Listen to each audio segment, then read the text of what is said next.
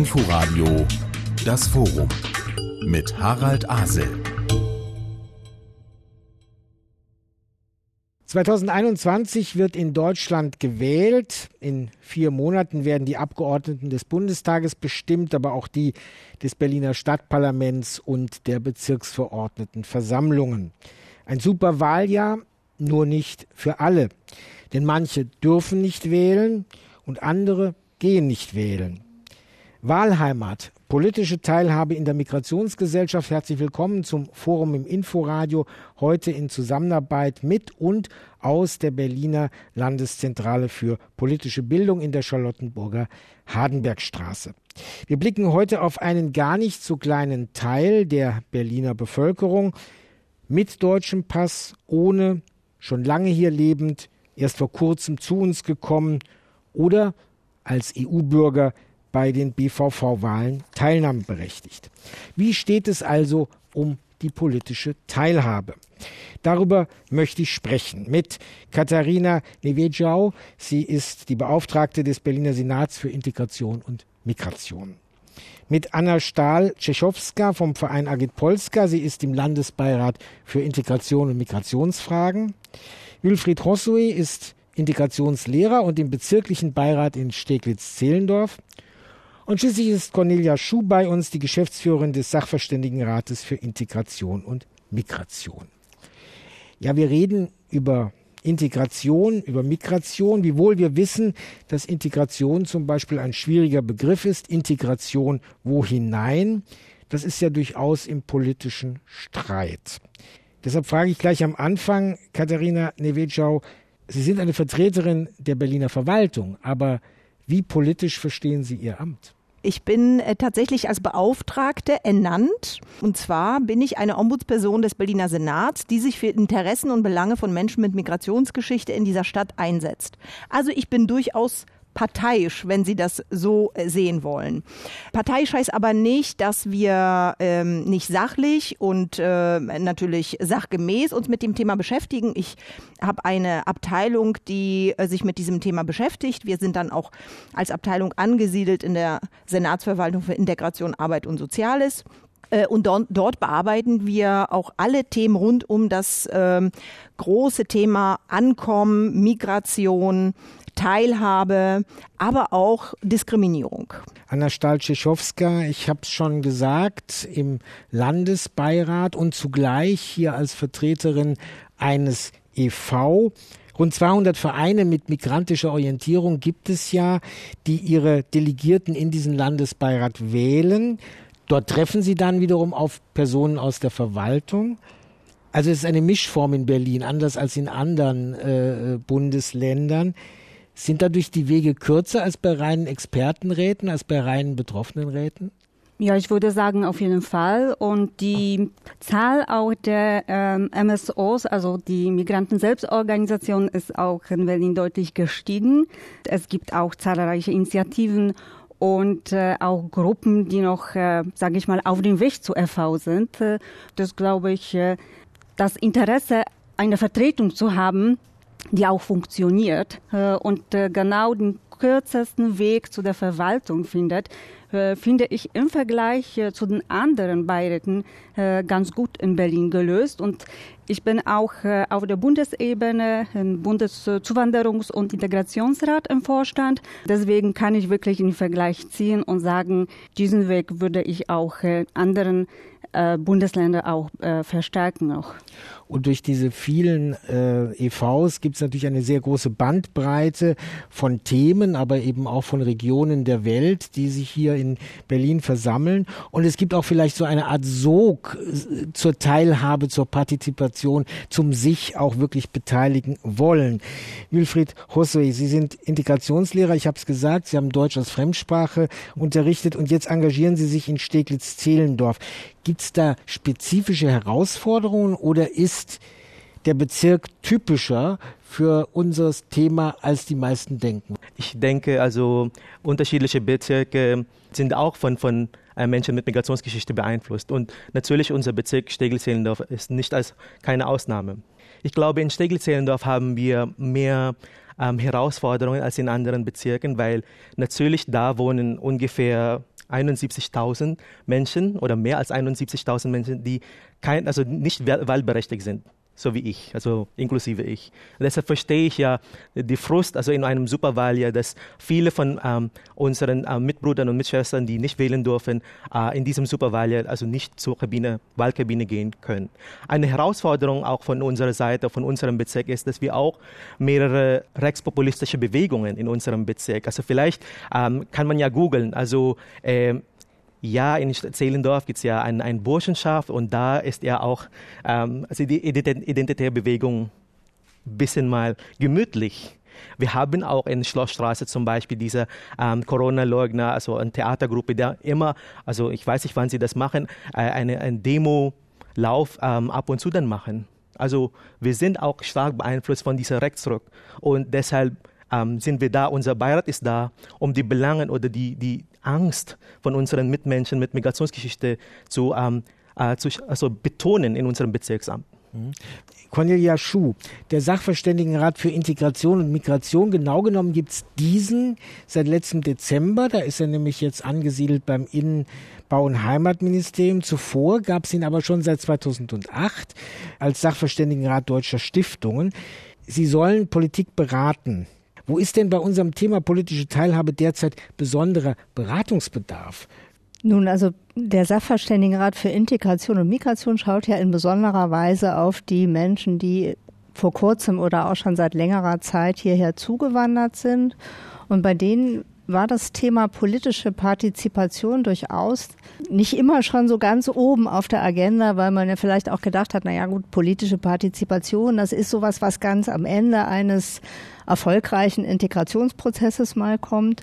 Mittlerweile ist man da doch ähm, anderer Ansicht und hat erkannt, eigentlich geht die politische Teilhabe relativ gleich auch mit los. Also das hat man jetzt zum Beispiel gesehen im vergangenen Jahr der nationale Aktionsplan Integration der Bundesregierung. Da ist das Thema politische Partizipation und Teilhabe durchaus schon höher angesiedelt gewesen. Also wir wissen jetzt, politische Partizipation ist Ergebnis von einer erfolgreichen Integration, ist gleichzeitig aber auch ein Teil einer erfolgreichen äh, Integration. Also je früher ich äh, es schaffe als Gesellschaft, die Menschen, die zu uns kommen, im zivilgesellschaftlichen Leben, in Vereinen, aber auch politisch zu integrieren, einzubeziehen, desto besser ist das insgesamt fürs Gemeinwesen. Also insofern politische Partizipation ist heute wichtiger, wird als wichtiger erachtet, als es noch vor 15, 20 Jahren der Fall war.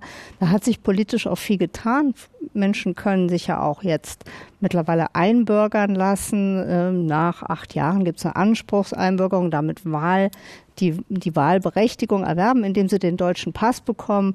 Aber es ist nach wie vor ein Thema, wo ich sagen würde, das ist auf dem aufsteigenden Ast. Die Bedeutung ist erkannt, aber wir haben nach wie vor eine Teilhabelücke. Also, äh, und das ist, glaube ich, ein wichtiges Thema, über das wir ja heute sprechen. Genau. Politische Teilhabe geht gleich von Anfang an los und nicht erst sozusagen das Sahnehäubchen dann einer gelungenen Ankunft in dieser Stadt oder in dieser Kommune. Ich nehme mal einen Begriff auf, der in der Studie aus dem vergangenen Jahr bei Ihnen vorkam, nämlich mitten im Spiel oder nur an der Seitenlinie wurde das überschrieben. Und jetzt würde ich gerne nach persönlichen Erfahrungen auch fragen hier, ist das nun bei Ihnen Zufall gewesen oder selbst erkämpft oder gab es wichtige Hilfestellungen, dass Sie mitten im Spiel sind und nicht an der Seitenlinie? Ja. Bei mir war das ähm, sehr, sage ich mal, klassisch äh, vor Ort im Bezirk. Deswegen, ich schätze sehr die äh, Möglichkeiten der Partizipation gerade in der Kommune. Und mein Ort damals war Pankow. Äh, und äh, da habe ich, sage ich mal, in den Strukturen angefangen. Und äh, ich bin eine große Verfechterin genau einer Beteiligung in den Strukturen. Gleichzeitig natürlich auch im Verein, wo schöpfe ich die Themen, die Problematik, äh, aber auch die Expertise. Das ist nicht nur die eine Seite der Medaille, wo wir sagen, das sind die Probleme, die Herausforderungen, aber das ist auch äh, ein Ort für die Expertise. Und dann fließend äh, einfach in den Strukturen im Bezirk. Da waren meine ersten Schritte. Und als ich schon das ja, kennengelernt habe, hatte ich natürlich auch, sage ich mal, Appetite auf was Größeres. Und ich habe gesagt, okay, äh, jetzt weiß ich schon, wie der Hase läuft äh, und wie man das bewältigen kann. Äh, jetzt traue ich mir die nächsten Schritte Richtung äh, Land Berlin und deswegen habe ich einfach mich zu Wahlen damals gestellt. Ja, aber es muss doch auch einen Moment geben, wie war das bei Ihnen, Herr Josue? Sie kommen von den Philippinen, sind seit 2014, wenn ich das richtig sehe, hier genau. in äh, Deutschland einen Moment geben zu sagen, ja, ich will mich überhaupt sozusagen politisch engagieren, äh, möchte zivilgesellschaftlich tätig sein. Es gibt ja viele Möglichkeiten, mich einzubringen, auch mich in eine Gesellschaft zu integrieren. Und auch da stellt sich ja die Frage, mitten im Spiel oder Seitenlinie. Genau, also ich habe angefangen eigentlich als Integrationslehrer und ähm, vielleicht wissen wir alle, also Orientierungskurs, da lernen wir, lernt man ein bisschen von politischer Bildung. Und da steht in unserem Lehrbuch, Lehrbuch ja, man kann sich bei einem Beirat oder Ausländerbeirat oder Migrationsbeirat oder wie auch immer das heißt, man kann da engagieren. Und als Integrationslehrer kann ich natürlich so, ich weiß es nicht, ich bin nicht komfortabel, also einfach mal diese Idee äh, zu unterrichten, ohne selbst das zu erfahren. Und deshalb habe ich mich, äh, ich mich entschieden, okay, vielleicht also gibt es ja eine Möglichkeit im Bezirk Steglitz-Zehlendorf. Und 2019 gab es eine, eine Wahl oder einen Aufruf von unserem Integrationsbeauftragten im Bezirk und äh, man kann sich bewerben. Ich habe mich beworben. Leider, nach der ersten Runde wurde ich nicht gewählt aber ich bin in der Nachruch, Nachwuchsposition. Und dann 2000, also ich glaube spät 2019 gab es also ähm, ja die Möglichkeit, dass ich so nachrücken kann. Und deshalb habe ich mich äh, entschieden, okay, jetzt diesmal kann ich ja meinen TeilnehmerInnen von Integrationskurs, von Orientierungskurs zeigen, dass ja auch ein, ein also Neuling in Deutschland das schaffen kann, auch im Bezirk, obwohl mein Deutsch, also obwohl ich keine Muttersprache, Muttersprachler bin, kann ich ja auch zeigen, dass ja schrittweise kann man ja auch im Bezirk auf Kommunalebene was erreichen. Das ist natürlich auch äh, für, für, für Ihr Standing als Lehrer viel besser, wenn Sie sagen, schaut mal, ich habe es auch gemacht, ich habe euch nicht nur verraten, wie es geht. Ne? Ja. Sind, das, sind das eigentlich typische Lebensläufe, die wir hier hören? Und äh, die spannende Frage ist, äh, was ist mit all den anderen Leuten, die vielleicht sich nicht so schnell äh, finden in solchen Prozessen? Also ich würde sagen, das sind die typischen äh, Biografien. Menschen, die nach Deutschland kommen, äh, wollen sich beteiligen von Anfang an. Ich stimme dieser These wirklich zu 100 Prozent zu. Manchmal wissen sie nicht, wie der Hase läuft und deswegen machen sie es nicht von Anfang an. Oder sie sind, wie ganz viele Menschen, die ähm, hier erwerbstätig sind, einer Arbeit nachgehen, tatsächlich so stark auch eingebunden, gerade wenn sie im Niedriglohnsektor arbeiten, dass sie gar keine Zeit haben, sich zu engagieren. Aber allen ist klar, wenn ich mich engagiere, dann verstehe ich besser dieses System und dann komme ich hier auch besser an. Und manchmal ist dieses Engagement oder das Verständnis des Systems viel wichtiger, als die Sprache zu lernen. Zumindest erzählen ganz häufig Menschen mir das, dass sie sagen, ich will erstmal begreifen, wie dieses System funktioniert. Erklär mir das bitte auf Spanisch oder auf Türkisch oder auf Arabisch. Dann kann ich auch besser die Sprache lernen, dann habe ich eine Motivation. Deswegen würde ich sagen, die Beteiligung oder der Wunsch, sich aktiv zu beteiligen, ist von Anfang an da. Ein, ein Punkt, der, der dabei wichtig ist, ist, glaube ich, wir dürfen nicht nur auf diese formalen äh, Beteiligungsgremien gucken. Also gerade in dem Kontext, in dem wir hier sprechen, geht es ganz häufig um, ich würde sagen, nicht formale Beteiligungsformen. Das ist aber ein gesellschaftlicher Trend, den man ja grundsätzlich auch sieht. Also die Wahlbeteiligung oder Engagement in den Gewerkschaften oder überhaupt in Volksparteien. Wir merken, dass die Beteiligung sich wandelt, dass es viel stärker punktuell ist, dass Menschen sich für ein Thema engagieren. Also dass, ich, über eine, dass ich über eine WhatsApp-Gruppe schneller Leute für an einen Ort bringe, gemeinsam was zu machen, als wenn ich, sagen wir mal, über einen Verein es langsam mache, also zumindest in bestimmten äh, ich würde sagen, das ist der gesellschaftliche Trend insgesamt. Das sehen wir in Berlin nun ganz deutlich. Wohnpolitik äh, oder Mieterbewegung mhm. oder die äh, Frage der, der starken Fahrradbewegung. Äh, äh also das, ähm, das sehen wir, dass, es, dass der Trend ist und der bildet sich, glaube ich, in der Migrationsgesellschaft oder in dem Kontext, über den wir sprechen, auch ab.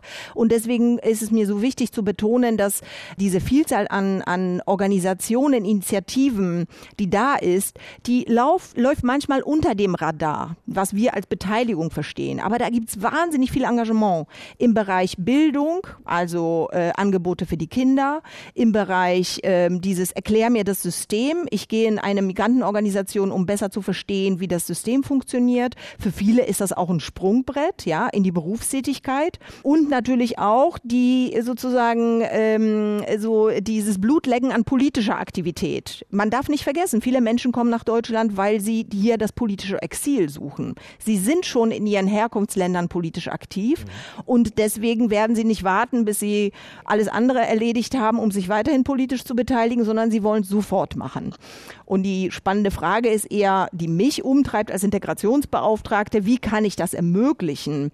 Die Zahl der Einwohner von Berlin wächst. Seit 2008 sind doppelt so viele Menschen ohne deutsche Staatsangehörigkeit zugezogen als mit. Das heißt, was viele betrifft, kann nicht von allen mitentschieden werden. Politische Teilhabe in der Migrationsgesellschaft. Unser Thema im Forum aus der Berliner Landeszentrale für politische Bildung mit Cornelia Schuh vom Sachverständigenrat für Integration und Migration, der Beauftragten des Senats Katharina Nevedjau, mit Anna Stahl-Tschechowska vom Verein Agit Polska und Wilfried José aus dem bezirklichen Beirat Steglitz-Zehlendorf. Jetzt haben wir eben gerade gehört von der Beauftragten des Senats, viele kommen hierher, wollen sich schon einbringen. Es kann ja passieren, dass genau dann Hemmungen oder Störungen stattfinden, die dann dazu führen, dass Menschen sagen, dann ziehe ich mich erst wieder zurück. Wie wichtig ist es, am Anfang gleich angenommen zu sein? Also natürlich muss man sagen, dass ja nicht alle politischen Partizipationsformen jedem von vornherein offen stehen. Wir haben eben schon darüber gesprochen. Die Wahlbeteiligung ist was, was den deutschen Pass in aller Regel voraussetzt. Bis auf die kommunale Ebene ist das der Fall. Aber es gibt natürlich andere Formen, sich politisch und auch sozial zu engagieren. Die sind vollkommen unabhängig von der Staatsangehörigkeit, sind also theoretisch sofort für jeden, der da ist, auch oder jeden und jede zugänglich. Was wir aber natürlich wissen, ist, dass es ein paar grundsätzliche Faktoren äh, gibt, die ausschlaggebend sind für die Frage, ob sich Menschen politisch und auch sozial engagieren. Bildung ist ein ausschlaggebender Fall. Also bei höherem Bildungsniveau hat man mehr Ressourcen, um sich entsprechend einzubringen. Das ist der Punkt, den Frau Nevitschau erwähnt hat. Man muss überhaupt mal wissen, wie es funktioniert. Wo kann ich mich überhaupt engagieren? Man braucht auch ähm, gewisse Ressourcen auch in finanzieller Hinsicht manchmal. Gerade ehrenamtliches Engagement muss man sich leisten können, muss die Zeit dafür haben. Das sind Menschen, die in prekären Beschäftigungen sind und vielleicht gar nicht wissen, wie sie ne, von einem auf den anderen Tag schauen, haben es da einfach schwerer. Das gilt auch für Menschen mit wie ohne Migration gleich, Hintergrund gleichermaßen. Aber das sind so Grundsatzfaktoren, die wichtig sind. Alter und Geschlecht spielen auch noch eine Rolle. Frauen sind ähm, etwas seltener politisch engagiert als Männer, ähm, dafür aber sozial ganz engagiert und Ältere sind politisch häufiger engagiert als ganz junge. Also das sind so Grundsatzfaktoren, die eine Rolle spielen. Und dann ist ganz entscheidend, also ähm, das, der, der Punkt, werde ich eingeladen und angesprochen und ermuntert. In Deutschland haben wir ein ausgeprägtes Vereins Wesen, Vereinssystem. Das gibt es gar nicht in allen Herkunftsländern oder besser gesagt sogar in vielen nicht. Auf die Idee zu kommen, in einen Verein zu gehen, um sich einzubringen, das muss ich erst mal lernen. Da brauche ich ein Netzwerk, irgendjemand, der sagt, komm doch mal mit, ich bin da und da engagiert, ich lade dich ein. Und das ist ganz oft, wenn man diesen diesen ersten Schritt mal gefunden hat, der Einstieg in eine Engagementkarriere, würde ich das mal mhm. nennen. Wie viel tust du Das ist ganz wichtig zu betonen. Äh, Wahlrecht ist nicht nur der einzige Weg von politischer Partizipation, aber das ist der wichtigste, würde ich sagen. Ich habe hier die Statistik von, äh, von Amt für Statistik Berlin-Brandenburg, Stand ähm, Dezember, 31.12.2020. In Berlin ähm, angemeldete Personen oder Menschen sind 3.769.962 wahlberechtigt für, das, äh, für unsere Bundestagswahl, 18 äh, Jahre alt und älter, 2.470.693. Was bedeutet das? Nicht wahlberechtigt in diesem Land Berlin 1.299.269. Wie viel ist das Prozent? Ungefähr 26 Prozent von unserer Bevölkerung. Also ich finde das auch natürlich als ein Thema, weil ich weiß nicht, also wie wir dann, wie unsere Einbürgerungsbehörde dann im letzten Jahr waren, aber vielleicht wegen der Pandemie waren, waren die ein bisschen ähm, langsamer. Aber ich kann das nicht, naja, nicht, nicht so richtig äh, nachvollziehen, weil in einem Superwahljahr hätten wir mehr vielleicht also ähm, Einbürgerungsoffensive letztes Jahr gemacht haben oder vielleicht auch dieses Jahr. Wir, wir, kommen natürlich jetzt sofort in eine verfassungsrechtliche Frage, nämlich der Unterschied zwischen Wohnbevölkerung und, und Staatsbürger. Und da gibt es auch klare Entscheidungen von obersten Verfassungsgerichten, dass das nicht so ganz so einfach ist, einfach dazuzulassen. Aber ich fange mal erstmal an bei den EU-Bürgern, die ja zumindest bei der bei den BVV-Wahlen teilnehmen wollen. Das sind etwa äh, in Berlin, das waren jedenfalls beim letzten Mal etwa 225.000. Vielleicht sind es jetzt ein paar weniger, weil die ganzen Briten wegen Brexit jetzt deutsche Staatsbürger geworden sind. Wie stark interessiert sich eigentlich die Gruppe der EU-Bürger für diese Wahlen oder sagen die, naja, das ist ja mehr so zum Spielen, weil entschieden wird im Roten Rathaus und nicht bei mir im Bezirk? Die Zahlen der äh, letzten, bei der letzten Wahlbeteiligung äh, sind tatsächlich sehr niedrig. Wir haben auch gemeinsam mit der Landeszentrale vor fünf Jahren sehr stark und sehr breit versucht, die Unionsbürger anzusprechen, sie zu aktivieren, aufzuklären, was genau die Bezirksverordnetenversammlung bedeutet, über welche Themen kann man entscheiden. Aber Sie haben vollkommen recht. Es ist nicht das Rote Rathaus, über das man entscheidet, sondern eben über diese, wir würden sagen, kommunale Ebene. Aber es ist nicht mal die kommunale Ebene, weil natürlich die Mitbestimmung der Bezirke deutlich äh, kleiner ist. Und deswegen war die Beteiligung, glaube ich, schon auch niedrig. Was da auch immer eine Rolle spielt, sind aber auch Vorbilder und Gesichter. Das ist nämlich also nicht nur das passive Wahlrecht, sondern auch das aktive Wahlrecht. Wir haben auch ein Repräsentationsproblem in den politischen Parteien, dass Menschen sich nicht aufstellen lassen, die mich vielleicht auch animieren, zur Wahl zu gehen, weil das jemand ist, der meine Biografie hat oder meinen Werdegang. Und das ist natürlich auch die zweite Seite der Medaille, wenn wir über politische Partizipation sprechen. Das eine ist, ich lebe hier, vielleicht sogar in der zweiten Generation. Ich habe habe keinen deutschen Pass, deswegen darf ich nicht wählen. Bitter genug. Ich würde auch sagen, jegliche Initiative für ein kommunales Wahlrecht ist richtig. Aber das Zweite, nämlich, dass wir es nicht schaffen, äh, Repräsentation auch tatsächlich so weit ähm, ja, voranzutreiben, dass wir Gesichter und Menschen haben, die auch äh, die Migrationsgesellschaft in den politischen Parteien repräsentieren, ist mindestens genauso bitter. Also im jetzigen Parlament, im Abgeordnetenhaus sind, glaube ich, 12 Prozent mhm. Menschen mit Migrationsgeschichte, ja, die dort in politischen Parteien äh, vertreten sind. Das ist natürlich wenig. Mhm.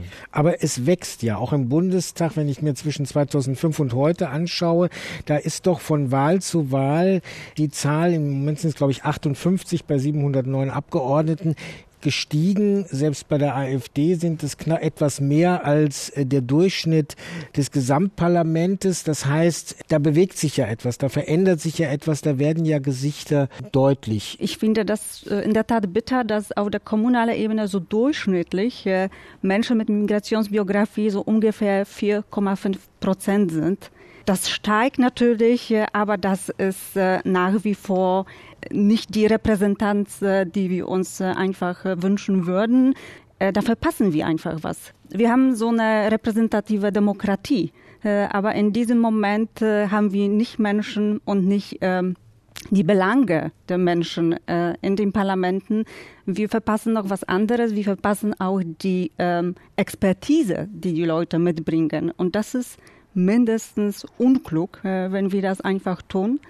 Der andere Punkt, äh, es ist natürlich äh, deutlich äh, erforscht auch, dass die vielfältige und diverse Unternehmen, Gruppen besser arbeiten. Das gilt auch für die Parlamente. Natürlich brauchen wir Vorbilder. Wenn die Leute die Vorbilder einfach nicht auch im Fernsehen sehen, das ist dann kein Wunder, dass sie den Weg auch nicht, vielleicht nicht so schnell machen. Also wir müssen einfach auch die Voraussetzungen dafür schaffen. Und äh, das äh, braucht äh, Projekte, das braucht auch Zeit. Und wir brauchen Vorbilder natürlich jetzt nicht nur politisch ganz oben, also diejenigen, Doch, die sich dann durchsetzen. Moment, sie oben. wir brauchen sie natürlich auch äh, sozusagen direkt vor Ort, also bei mir um die Ecke. Ich würde Ihnen da wirklich nicht zustimmen, weil ich glaube, dass man, ähm, also wenn Sie sagen, die Zahl der ähm, Parlamentsmitglieder wächst, ich finde schon, dass äh, die Frage der Repräsentanz vor allem mit der Sichtbarkeit der Führungsperson zu tun hat. Hm. Und wenn wir uns äh, die Bundesregierung angucken, dann sehen wir da wenig bis gar nichts. Und Hm. das ist eben das, wo ich sage, wir brauchen nicht Zeit und wir brauchen nicht Projekte, sondern wir brauchen auch politische Signale.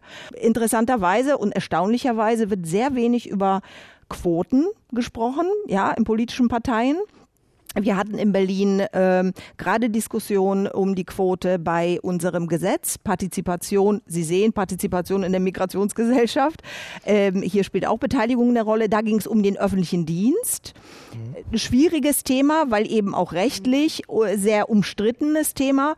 Aber natürlich ist es für politische Parteien viel einfacher zu sagen, ich quotiere einfach diese Beteiligung, weil sie nicht von alleine kommt. Da gibt es Menschen, die wollen, das ist offensichtlich, aber sie dringen nicht auf die Listenplätze, die eigentlich auch tatsächlich einen, einen Platz im Parlament eingarantieren und äh, bleiben also hinten dran. Und äh, ich glaube schon, dass man da auch ein politisches Signal bräuchte, zu sagen, okay, dann helfen wir nach. Also ich stimme an beiden Frauen zu.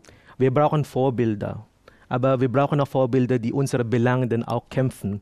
Nicht nur auf Kommunalebene, sondern Landesebene, sondern auch auf Bundesebene. Denn natürlich, wenn wir Personen oder ähm, Menschen da mit Migrationsgeschichte im, in, in der Macht haben, aber nicht unsere Belange dann auch ansprechen, wenn sie sprechen, dann ist es eine halbgebackene äh, Vertretung ich würde, ich würde natürlich also ein, eine Gesellschaft haben, in der wir Vorbilder haben mit unseren Interessen auch, also die vertreten auch unsere Interessen, weil dann wächst die, das Interesse von Menschen mit Migrationsgeschichte äh, politisch zu beteiligen. Also das ist ja schon eine Anerkennung von der Mehrheitsgesellschaft, dass ja, unsere Belangen werden auch gehört, weil ja, wir haben ja Vorbilder und diese Vorbilder sprechen auch oder arbeiten auch für unsere Belangen. Ja, ich glaube, das ist ein ganz, ganz wichtiges Thema, über das wir gerade diskutieren, was aber eben aus, aus, auch aus Sicht der Forschung gar nicht so einfach zu beantworten ist. Wie von Ihnen anfangs gesagt, es gibt eine Entwicklung, dass der Anteil von Personen mit Zuwanderungsgeschichte in den Länderparlamenten und im Bundestag ansteigt. In Berlin haben wir über 12 Prozent im Moment und das heißt interessanterweise, in Berlin ist der Anteil im Moment größer als der Anteil in Berlin an den Wahlberechtigten. Also in Berlin ist es im Moment ganz gut gelungen, wenn man das, den Anteil im Parlament mit dem Anteil der Menschen mit Zuwanderungsgeschichte an den Wahlberechtigten vergleicht, ganz gut gelungen, sie da reinzuholen. Also das muss man sagen. Man kommt, es kommt ja immer ein bisschen auf die Vergleichsgröße an. Schaue ich auf den Anteil an der Bevölkerung insgesamt, dann hat man irgendwie so ein bisschen Äpfel mit Birnen, weil da sind sehr viele Kinder dabei und auch jede Menge nicht Wahlberechtigte. Aber wenn man es mit den Wahlberechtigten vergleicht, steht Berlin sogar ganz gut da. Also vielleicht das einmal als so ein bisschen eine Differenzierung. Und dann andererseits ist natürlich immer, immer diese Frage mit der Quote, weswegen der SVR das auch kritischer und skeptischer beurteilt. Gerade wenn wir jetzt auf die, auf die Parteienlandschaft schauen und auf die, auf die Abgeordneten. In unserem Grundgesetz steht ja, dass die Abgeordneten sozusagen dem Volk, dem gesamten Volk verpflichtet sind. Das heißt, die, die, die Frau vom Land ist nicht als Frau vom Land im Bundestag, sondern als eben Bürgerin, die für alle Bürgerinnen und Bürger ihr ähm, die Interessen wahrnehmen soll. Und das heißt eigentlich, und das finde ich wäre eigentlich das Ziel in einer, in einer Einwanderungsgesellschaft, dass es nicht wichtig ist, ob jemand Migrationshintergrund hat oder nicht, um die Interessen auch dieser Bevölkerungsgruppe mitzuvertreten. Das Gleiche wäre ja auch wahr für, für die Frage, sind eigentlich Menschen mit Behinderung mhm. gut repräsentiert, sind Menschen, die kein Geld haben gut repräsentiert. Und bei all diesen Gruppen würde man auch sagen, die sind unterrepräsentiert. Wenn man auf die reine deskriptive Vertretung schaut, dann würde man auch sagen, wir haben zu wenig Menschen aus äh, nicht akademischen Haushalten, wir haben zu wenig Menschen mit Behinderung, wir haben zu wenig Menschen mit Migrationshintergrund. Ist alles wahr. Ähm, und insofern müssen wir da besser dran arbeiten. Und gleichzeitig ist die Frage, würde uns eine Quote da was bringen, weil wir alle diese Personen ja nicht mit einer Quote reinhaben können. Also letztendlich, wir müssen schauen, dass wir es diverser bekommen, aber die Quote ist vielleicht nicht der richtige Punkt, sondern die Frage, schaffen wir das, diese Interessen noch besser auch ähm, zu verankern in den, in den Köpfen der Politikerinnen und Politiker. Und letztendlich wäre die, die beste Integration vielleicht die, wenn, äh, wenn eine Person mit Migrationshintergrund als Finanzexpertin äh, ja. Im Bundestag sitzt und nicht immer nur sozusagen als Person die Expertin für Migration und Integration ist. Das Stichwort Quote, was wir eben gehört haben. Die Beiräte sind ja zum Teil sehr genau, oder wird sehr genau geguckt, dass Menschen sozusagen aus EU-Herkunft, aus anderen Teilen der Welt, also Drittstaaten vorkommen. Das heißt, man schaut da schon, dass jetzt nicht einfach nur durch Zufall ähm, die einen ganz stark sind, die anderen nicht, weil es eben auch doch auch sehr unterschiedliche Ausgangsvoraussetzungen sind, auch sehr unterschiedliche, äh, möglicherweise auch unterschiedliche politische Stile, die man mitbringt, auch unterschiedliche Probleme, die man hier thematisieren muss. Wie erleben Sie das in so einem Beirat? Das ist in der Tat äh, ein vielfältiges Gremium äh, und ähm, auch im Laufe der Novellierung äh, des Gesetzes, äh, des Partizipations- und Integrationsgesetzes, haben wir uns auch die Frage gestellt nach der Repräsentanz und nach der Aufteilung nach den Regionen. Begrüßen wir auch die Novelle und die Änderung, dass wir jetzt nicht nach den Regionen aufgeteilt werden, sondern nach Themen, nach unserer Expertise weil außer der Sitzungen natürlich äh, gründen wir auch Arbeitsgruppen und äh, ich repräsentiere hier die EU-Länder, aber abgesehen davon leite ich eine Arbeitsgruppe Frauen und Familie äh, und setze mich stark einfach für dieses Thema ein. Also ich vertrete nicht nur die Länder, wie gesagt, sondern mein Fachthema und da begrüße ich wirklich die Änderung, die ich ich stark hoffe, die kommt, äh, dass wir auch äh, das Gremium anders gestalten und dann wirklich mehr Expertise noch thematischer reinkommt. Sagen Sie mal ganz kurz etwas zum Zeithorizont. Wann können wir damit rechnen, dass die Novellierung das Gesetz wird, äh, das Gesetz Partizipation in der Migrationsgesellschaft, das ist die äh, Überarbeitung unseres mhm. zehn Jahre alten Gesetzes, wird noch in dieser Legislaturperiode verabschiedet. Es ist jetzt gerade im Parlament, geht dann in die Fachausschüsse, wird noch nächste Woche, glaube ich, in den Fachausschüssen besprochen und äh, dann im Juni äh, kommt das nochmal in das Plenum, also in das Abgeordnetenhaus zu der zweiten Lesung. Wir sprechen weiter über politische Teilhabe in der Migrationsgesellschaft im Vorlauf zu den Wahlen im Bund und in Berlin am 26. September aus der Berliner Landeszentrale für politische Bildung, gleich neben dem Bahnhof Zoo, mit Cornelia Schuh, mit Katharina Nevedjau, mit Wilfried José und Anna Stahl-Tschechowska. Nun haben wir ja eben schon kurz gehört, es gibt Menschen, die sind, die die sind, weil sie deutsche Staatsbürger sind, wahlberechtigt. Es gibt EU-Bürger, die sind ein wenig wahlberechtigt und es gibt viele, die sind es nicht. Und mich interessiert natürlich nicht nur diejenigen, die schon sehr lange hier leben, sondern auch diejenigen, die vielleicht erst kurz da sind, deren Aufenthaltsstatus offen ist oder die vielleicht für eine Weile in Berlin leben und dann wieder woanders hingehen wollen die haben doch auch eine Position zu Pop-up-Radwegen und zu Grünanlagen oder Ladenschlusszeiten, die in der Debatte eingebracht werden können. Wie werden die gehört? Also ich würde schon jetzt hier eine Lanze brechen für das Land Berlin, weil ich finde, dass wir in Berlin sehr stark diesen Leitgedanken der Partizipation leben. Und zwar unter den formalen Gremien. Äh, ich erinnere nur an äh, Bürgerbeteiligung oder ähm, Leitlinien zur Bürgerbeteiligung bei Bauvorhaben. Da wird nicht nach dem Pass geschaut. Äh, solche ähm, Initiativen wie das Mobilitätsgesetz, da können sich selbstverständlich auch alle einbringen. Und vor allem, und das finde ich absolut spannend, gibt es eine wirklich sehr interessante Verzahnung bei der Mietenbewegung. Da gibt es mit äh, Cotti und Co. und anderen Kiezen eine sehr stark migrantisch geprägte auch Bewegung, ja, weil sie eben ganz stark auch von Gentrifizierung bet, äh, betroffen sind. Also da vermischen sich eben auch die verschiedenen Milieus oder eben Gruppen, weil sie ein Problem teilen.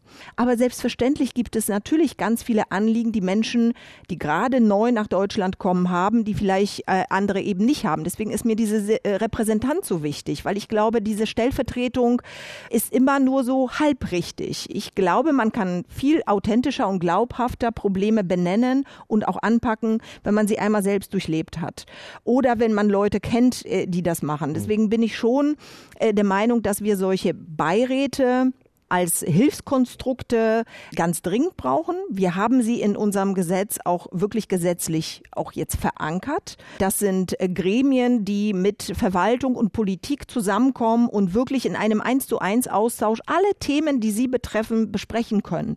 Bei dem Thema Bildung, um nur ein Beispiel zu nennen, geht es äh, natürlich um die Frage Mehrsprachigkeit, aber es geht dann auch um die Form des Unterrichts in der Schule. Wie wird eigentlich unterrichtet? Wie wird eigentlich auf die Interessen und Belange Belange der einzelnen Schülerinnen und Schüler eingegangen.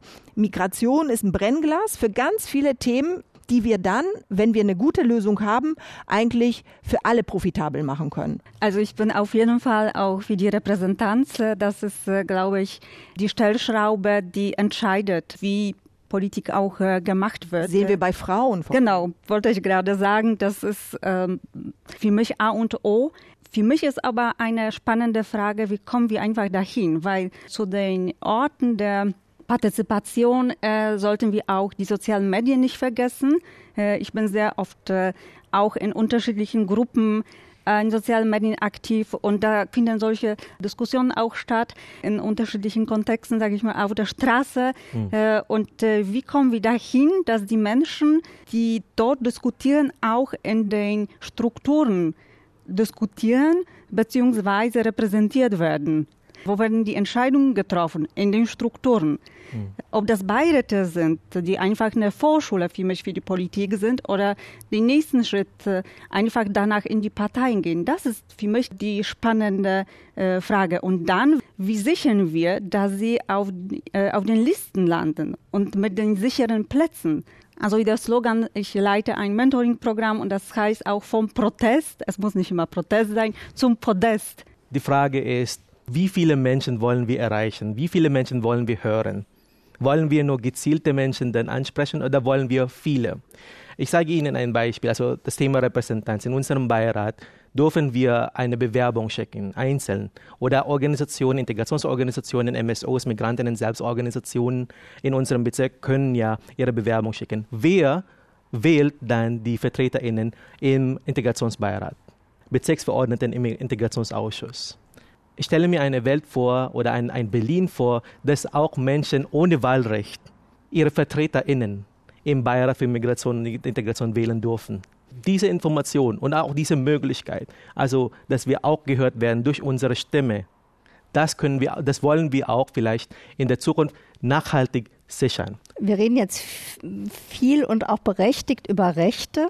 Aber ich glaube, wir müssen auch darüber reden, wie es gelingen kann, die Menschen, die Rechte schon haben, noch besser in den Stand zu setzen, dass sie die auch ausüben. Weil wir haben ja jetzt auch bei denen, die, die zum Beispiel schon wahlberechtigt sind, haben wir noch eine Lücke zwischen, zwischen diesem, der, der Möglichkeit, das Recht wahrzunehmen und der Ausschöpfung dieses Rechts. Was können Parteien auch tun, um die Personen noch mal besser anzusprechen und einzuladen? Was ist die Rolle vielleicht auch von Gewerkschaften? Ist auch ein ganz wichtiger Teil, wo auch politische Bildung auch eingeübt wird und die im Übrigen auch da, da irgendwie ja unterwegs sind. Was ist die Rolle der politischen Bildung Oder religiöse ähm, in dem Feld? Was ist die Rolle von Schule und so weiter. Also da gibt es noch ganz viele mögliche Ansatzpunkte.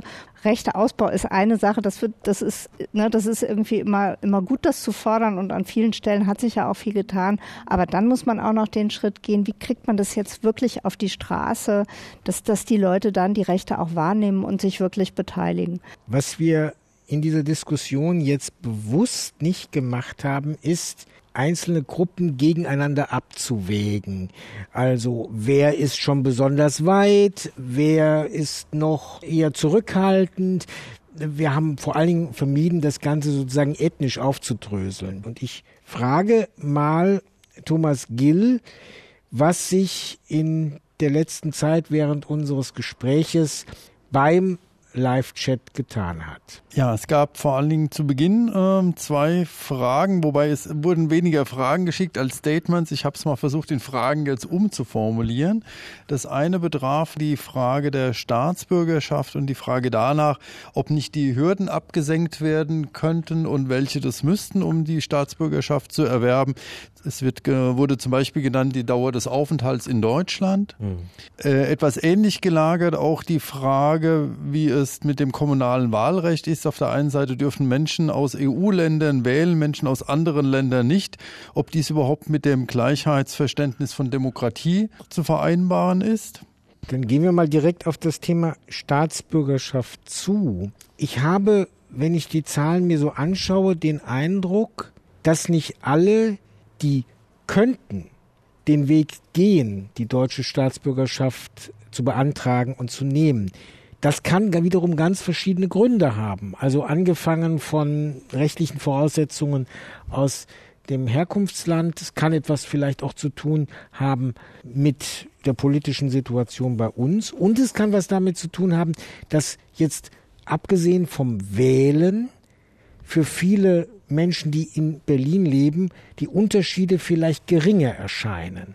Also warum haben schon nicht alle, die den Anspruch haben, den Wunsch, deutsche Staatsbürger zu werden? Also da kann ich vielleicht erstmal einfach mit einer, mit einer vielleicht interessanten äh, Information kommen. Also es gibt in der, in der Statistik einen Begriff, der heißt ausgeschöpftes Einbürgerungspotenzial. Also da schaut man auf die, von denen man annimmt, dass sie aufgrund ihrer Aufenthaltsdauer die Voraussetzungen für eine Einbürgerung erfüllen das habe ich eben schon mal ganz kurz erwähnt, acht Jahre, ähm, mindestens acht Jahre regelmäßiger Aufenthalt in Deutschland ist so eine dieser Hürden, die oder Voraussetzungen, die man erfüllen muss. Und bei diesem ausgeschöpften Einwanderungspotenzial haben wir in 2019 den Sachstand, dass wir 2,5 Prozent ausgeschöpftes Einwanderungspotenzial haben. Also der Anteil von Menschen, von denen wir annehmen, dass sie sich einbürgern, einbürgern lassen könnten, die das dann auch machen, ist wirklich auch im internationalen Vergleich gering. Wir haben äh, in den vergangenen Jahren kann man immer, immer äh, wunderbar in den Statistiken sehen, dass die tendenziell für die EU-Bürgerinnen und EU-Bürger die Anreize, sich einbürgern zu lassen, vergleichsweise gering gewesen sind. Das kommunale Wahlrecht haben sie ja schon und durch die EU-Unionsbürgerschaft sind einfach, sind sie rechtlich Deutschen in, in ganz vielen Hinsichten gleichgestellt. Das heißt, da gibt es den, ja, also der, der Benefit von Einbürgerung ist für die Leute gar nicht zwingend so klar. Was gewinne ich eigentlich damit? Ähm, umgekehrt ist es so, bei manchen sind die Kosten ziemlich hoch, nämlich bei den Drittstaatsangehörigen, mhm. die nicht aus der EU kommen, die in aller Regel ihre eigene alte Staatsbürgerschaft aufgeben müssten, müssen, wenn sie sich einbürgern lassen wollen. Das wollen viele nicht. Deswegen gibt es bei denen also sozusagen als Hürde diese vergleichsweise hohe, hohen Kosten. Ähm, dann gibt es bei anderen Gruppen, äh, sehen wir äh, eine hohe Einbürgerungsintensität, also bei Personen, die aus Syrien und dem Iran kommen. Das heißt, da wo die in den Herkunftsländern die Situation, auch die politische und völkerrechtliche und finanzielle Situation sehr schlecht ist, ist der Anreiz natürlich deutlich höher zu sagen, ich interessiere mich für diese deutsche Staatsangehörigkeit. Aber was heißt das jetzt für die politische Debatte? Was heißt das für die Debatte auch, die in den Beiräten geführt wird? Dann ist zumindest der Wunsch, es leichter zu machen mit der Einbürgerung, nicht der Königsweg oder nicht die Lösung. Was dann?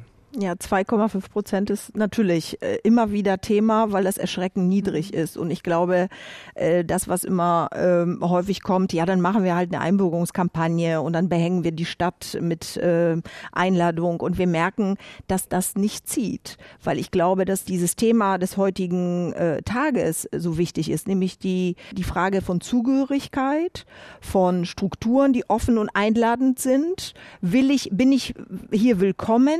Werde ich tatsächlich aktiv eingeladen mitzumachen. Ich glaube, das sind alles komplexere Fragestellungen, die die Menschen umtreiben. Dann vielleicht am Ende bei der Entscheidung, die auch noch so einen bürokratischen Aspekt hat, nämlich gerade in Berlin. Man muss ewig warten auf seine Einbürgerung. Aber in Berlin man muss man auf vieles ewig warten. Da muss man am meisten, also wirklich mehrere Jahre darauf warten. Man muss viel Geld bezahlen dafür. Und ähm, es hat immer so was Bittstellermäßiges. Ja, ich muss da hinkommen, ich muss sozusagen alles offenlegen, ich muss sagen, ich bin hier gut integriert, ich kann die Sprache, ich habe mein Einkommen. Ich glaube, das ist alles als Signal etwas, was tatsächlich zu diesen 2,5 Prozent führt. Aber liegt es wirklich nur an dem fehlenden offenen Armen oder der komplizierten Struktur. Wir haben doch eben auch gerade gehört, es gibt ja auch vielleicht viele Gründe zu sagen, der jetzige Zustand ist eigentlich für mich vielleicht der richtige. Was ist wichtiger in unserer Gesellschaft? Wollen wir einfach mal also ein Angebot geben, das, damit also Menschen dann auch also Informationen bekommen oder sollten wir einfach mal erstmal überlegen, okay, was, was wollen die anderen? Für mich. Was, was, was würden Sie wollen? Also würden Sie sagen, ich. So, mein, hätte ich, also, nein, frei? Sie, ich, nein, Sie, Sie persönlich, ja. würden Sie sagen, wenn morgen das Büro aufmacht, gehe ich hin, um ja. mich einbürgern zu lassen? Ja, wenn ich, wenn ich darf, dann ja. Ich bezahle meine Steuer hier, ich lebe hier, ich wollte auch hier, also ich wollte hier äh, ein Leben dann auch führen, ein gutes Leben dann auch führen. Das habe ich, ich habe schon angefangen und dass ich hier sein durfte, ist auch ein, eine Manifestation, dass ich also hier ein, mein Leben dann auch weitermachen möchte. Und deshalb, ja, möchte ich ja. Das ist ja mein Wunsch. Mhm. Das Ding ist nur, die andere Seite hat eine andere Sache im Kopf. Und zwar Bürokratie. Wie typisch ist er? Also ich kann was dazu sagen. Ähm, ja, vielleicht ist es äh, doch einfacher, ähm, auch in Berlin eine Firma zu gründen, als sich einbürgern zu lassen. Gleich bei der ähm, Firma, wenn man ja schon ähm, eine Steueridentifikationsnummer hat, muss man oder darf man sogar die Steuer äh, zahlen, aber darf man nicht entscheiden, was man mit den Steuern macht. Und das ist eine Schieflage. Sie haben einen ganz wichtigen Punkt am Schluss genannt. Die amerikanische Revolution ist mal damit gestartet, no taxation without representation. Also wenn ich Steuern zahlen muss, dann will ich auch repräsentiert werden. Jetzt ist Wahlkampf, jetzt ist, wird ein neues Parlament gewählt und danach geht es weiter. Frage an die Beauftragte des Berliner Senates für Integration und Migration. Was sind dann die nächsten Schritte? Also ich glaube, es ist äh, immer wichtig, sich äh, für das Wahlrecht, das kommunale Wahlrecht einzusetzen. Gar keine Frage. Trotzdem plädiere ich auch für einen differenzierten Blick, weil wir tatsächlich in einer Migrationsgesellschaft leben, wo Migration ständig passiert. Das heißt, wir müssen eigentlich die Frage von Beteiligung und politischem Engagement anders definieren und anders runterbrechen als nur am aktiven oder passiven Wahlrecht. Und deswegen sollten wir schon auch schauen, welche aktiven Möglichkeiten es in Berlin gibt. Es gibt sehr viele. Bürgerhaushalte, Beteiligungsprozesse. Und wichtig ist nur, dass man das inklusiv gestaltet und dass die blinden Flecken und die fehlenden Menschen am Tisch wirklich auch identifiziert werden. Das sind nämlich häufig Menschen mit Migrationsgeschichte, ja, dass sie in diesen Beteiligungsstrukturen fehlen. Wenn wir das äh, schaffen, äh, zu beheben, dann sind wir einen ganz großen Schritt weiter. Aber ich will auch sagen, dass wir grundsätzlich im Wandel der Beteiligung sind. Das, was Sie gerade erzählt haben mit den Gewerkschaften und den Strukturen, die sehr formal sind. Man muss ehrlicherweise sagen, das sind ja auch eigentlich keine attraktiven Strukturen.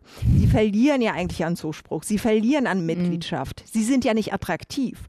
Das heißt, soll ich jetzt meine Leute davon überzeugen, dass sie da eintreten? Vielleicht, um sie attraktiver zu machen. Aber die Menschen sind manchmal schon einen Schritt weiter, indem sie sagen, ich demonstriere jetzt äh, bei den Demonstrationen Fridays for Future. Ich mache meine eigene Geschichte. Ich kann das auch heute viel schneller machen mit den medialen Möglichkeiten, die mir zur Verfügung stellen. Und ich glaube, wir dürfen das äh, nicht so starr sehen, sondern viel dynamischer und agiler und einfach auch diesen Wandel mit berücksichtigen. Und ich glaube, dass da gerade Menschen, die neu nach Deutschland kommen und einen frischen Blick haben auf diese Strukturen, durchaus vielleicht sogar Role Models sind. Von denen kann man sich vieles abgucken. Das war das Forum im Inforadio Wahlheimat, politische Teilhabe in der Migrationsgesellschaft. Ich Dieser Gedanke der Geschäftsführerin des Sachverständigenrates für Integration und Migration, Cornelia Schuh, der zuständigen Beauftragten des Berliner Senats, Katharina Nevedjau, Anna Stahl-Tschechowska von Agit Polska e.V. und sie ist Mitglied im Landesbeirat und Wilfried Hossoe, Integrationslehrer und stellvertretender Vorsitzender des Bezirksbeirates